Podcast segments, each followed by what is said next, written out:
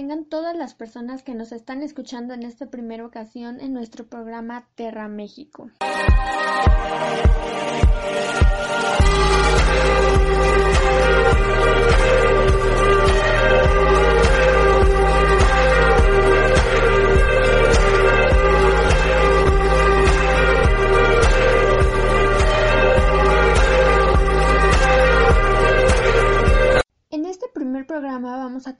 Un tema no muy usual en nuestra vida cotidiana, pero que es importante hablar de él. Más que nada por el impacto que, ha ido manejándose al paso de estos años. Y es que cuando hablamos del medio ambiente en México y de su misma protección, en este caso la protección ambiental, tenemos que tener en cuenta dos cosas. La primera es que se dice o hacer caso a lo que se dice y la segunda es lo que realmente es e investigar por nuestra cuenta. Entonces, como todas las problemáticas, la diferencia es que como son ambientales, no hay quien nos engañe y claramente la naturaleza no lo hará y nos damos cuenta de los cambios que han que ha ido sufriendo este este factor al paso de, de los años.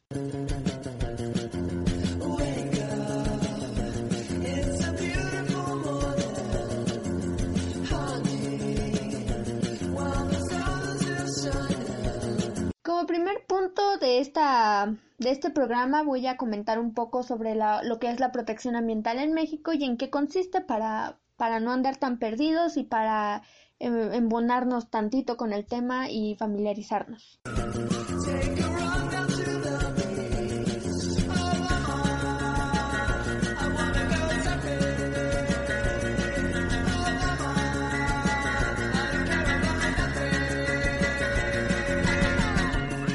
Mencionar que el medio ambiente es nuestro hogar. La madre naturaleza es proveedora de vida y los seres humanos somos fruto de ella. Por eso es importante que se evalúe tal cual es el impacto que tenemos los seres humanos sobre el medio ambiente. En este programa se desarrollarán algunos temas importantes como lo que es el ambiente y sus conceptos básicos, eh, la relación que existe entre la economía y el ambiente, legislación ambiental mexicana y cuáles son las alternativas que se han propuesto en este presente gobierno para lograr su desarrollo sostenible. La calidad de vida y el bienestar de las personas depende en gran medida del estado del medio ambiente, pero por supuesto, como lo mencioné anteriormente, también tiene que ver cómo es la relación que tenemos con el medio ambiente.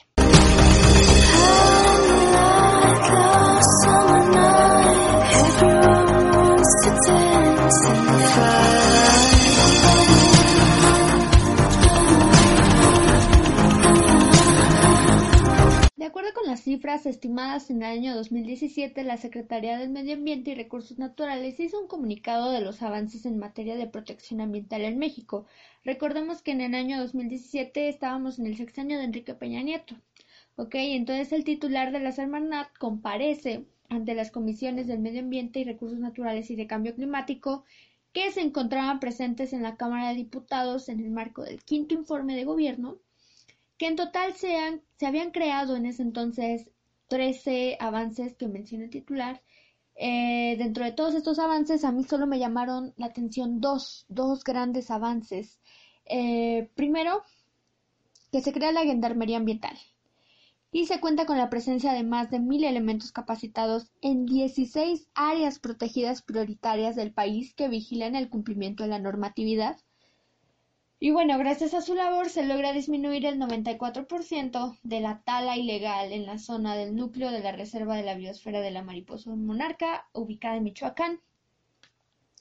Ok, voy a mencionar qué, cuál es la misión de la Gendarmería Ambiental. ¿Qué es, no? Bueno, su misión es garantizar, salvaguardar las áreas protegidas eh, de jurisdicción federal para proteger el derecho fundamental de las personas a tener un ambiente sano y sustentable, porque todos tenemos derecho a tener un medio ambiente en buenas condiciones. Bueno, pues también esta gendarmería se trata de una especialización de tareas que forma parte de la colaboración de la Comisión Nacional de Seguridad a, través de la Policía Federal y a su vez de la Secretaría del Medio Ambiente y Recursos Naturales. Bueno, se han conferido a la División de la Gendarmería la misión de prevenir los delitos y faltas administrativas en materia ambiental, debido a su modelo de seguridad y de operación policial.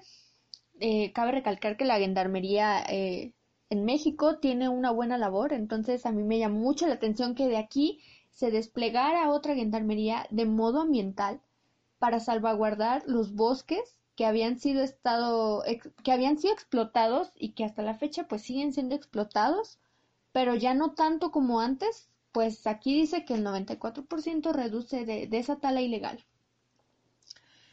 Bueno, eh, entonces, a dos meses de la creación de la Gendarmería, el subprocurador de Recursos Naturales, Ignacio Milán Tobar, informa la clausura de siete aserraderos ilegales que operaban en la reserva de la biosfera de, de la mariposa monarca. Durante el primer operativo forestal conjunto con la recién creada Corporación Misión Avental de la Gendarmería, lo que significa una disminución de 3.330 metros cúbicos de madera ilegal por año. Si es que lo seguimos contando, estos metros cúbicos son los que disminuirían al año.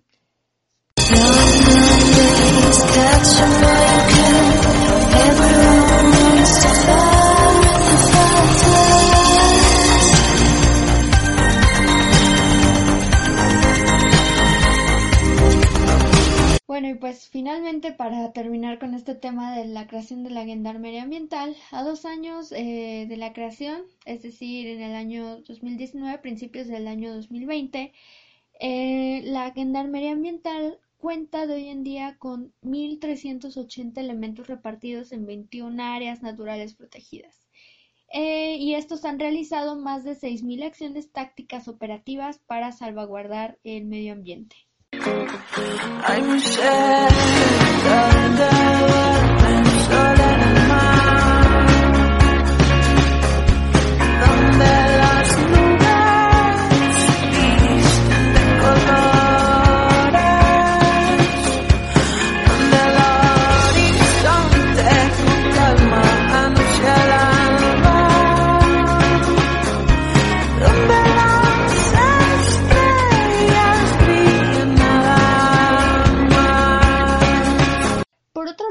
Decreta que México fue el primer país en vías de desarrollo en presentar sus compromisos de mitigación, ya que firmó y ratificó el Acuerdo de París y trabaja para lograr una economía baja en carbono.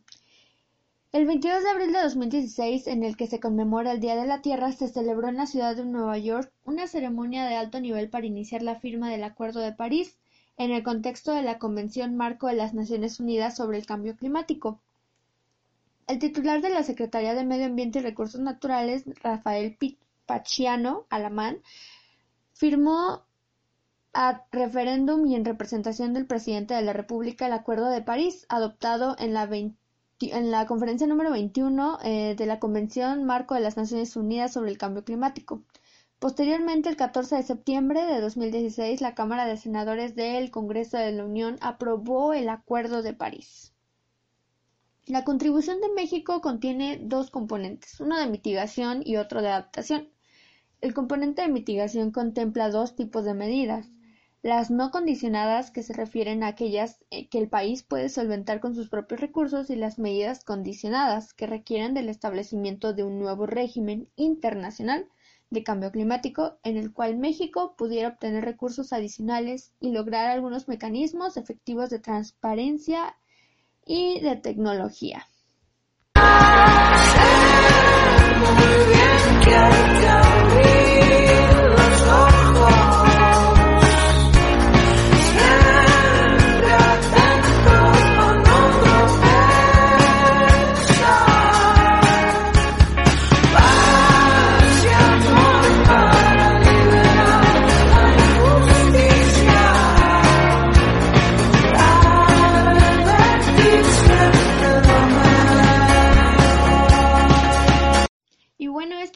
Todo en este programa de Terra México. Espero que les haya gustado el podcast. La verdad fue muy breve, lo repito.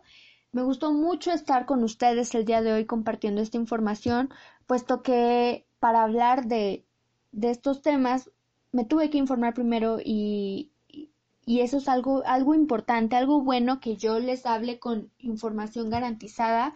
No fue información sacada de las mangas, fue información oficial de páginas del gobierno. Entonces, pues tengan, no tengan duda de que todo lo que digo aquí es, es verdadero, porque lo es. Y pues espero que tengan un excelente día y los esperamos en el próximo episodio para hablar de otros temas importantes en cuanto a materia ambiental en México. Muchas gracias.